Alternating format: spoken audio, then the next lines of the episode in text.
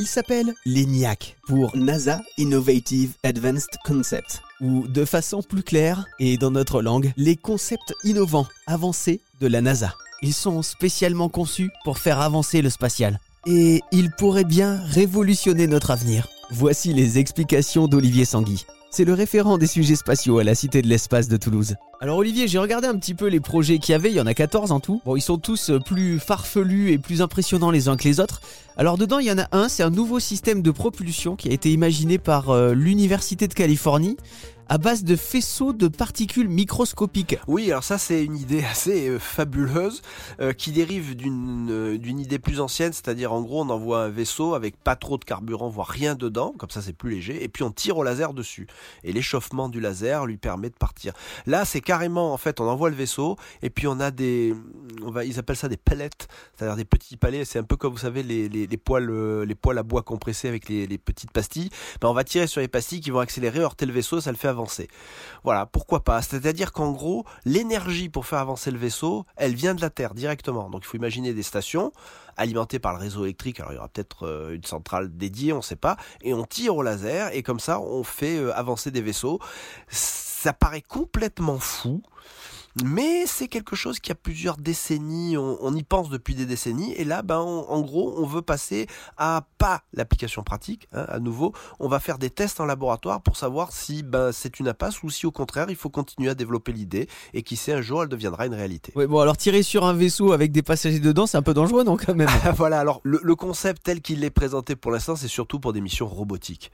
Mais vous n'avez pas tort de citer des missions habitées parce que ces concepts de tir laser ont été euh, envisagés aussi pour des missions habitées. Pour la petite histoire, il faut savoir que les vaisseaux terriens d'Avatar, on les voit moins dans le 2 d'ailleurs, mais les vaisseaux qui amènent les terriens sur Pandora, la planète donc de la saga Avatar de James Cameron, euh, ils ont été conçus avec ce concept. En fait, c'est des grands vaisseaux, ils gonflent une sorte de voile à l'avant et on tire au laser pour les faire accélérer vers Pandora. Puis quand ils arrivent sur Pandora, le carburant qu'ils ont sert à freiner. Donc vous voyez, l'énergie sur Terre sert à accélérer le vaisseau, puis il freine, parce que s'il devait emporter à la fois le carburant pour accélérer et celui pour freiner, ce serait trop gros. Il faut savoir que James Cameron a consulté des scientifiques pour faire quelque chose qui tienne debout. Voilà. Donc cette, idée, elle est là depuis quelques temps, elle a des variantes, euh, mais euh, bon, euh, ça semble complètement science-fictionnel, je suis d'accord, mais qui sait. Alors du coup, au final, ces projets qui sont présentés à la NASA, est-ce qu'il y en a au final qui sont vraiment utilisés Alors après, le problème, c'est qu'ils sont tellement utilisés de façon différente que parfois on les reconnaît plus. moi, moi, j'en ai vu un là qui, revient et qui va être, il vise 2027. C'est le moteur nucléothermique. Ça, c'est un programme qui a eu quand même dans les années 60 un peu plus d'un milliard de dollars de l'époque de budget. C'est-à-dire qu'on a développé sur Terre un moteur nucléothermique. Donc en gros, imaginez une mini centrale à fission, hein, classique. Euh, on envoie de l'hydrogène sur cette centrale, elle est chaude. L'hydrogène du coup sort à grande vitesse parce qu'il a été chauffé et ça fait un très bon propulseur dont les performances sont largement supérieures à ce qu'on fait actuellement. Bon, évidemment, dans les années 60, quand on a développé ça, le nucléaire n'était pas forcément à la mode et on s'est dit bon, très mauvaise idée, on arrête. On a quand même fait volontairement exploser un moteur, un de ces moteurs au sol pour voir les contaminations et tout. C'était pas si terrible, mais l'idée c'était trop tôt et tout. Et là, ce projet avec, euh, il y a eu à nouveau de la recherche. Et là maintenant, la NASA a signé avec la DARPA. Alors c'est pas très connu euh, chez nous. La DARPA, c'est en gros c'est l'agence de recherche des projets avancés du Pentagone, de l'armée.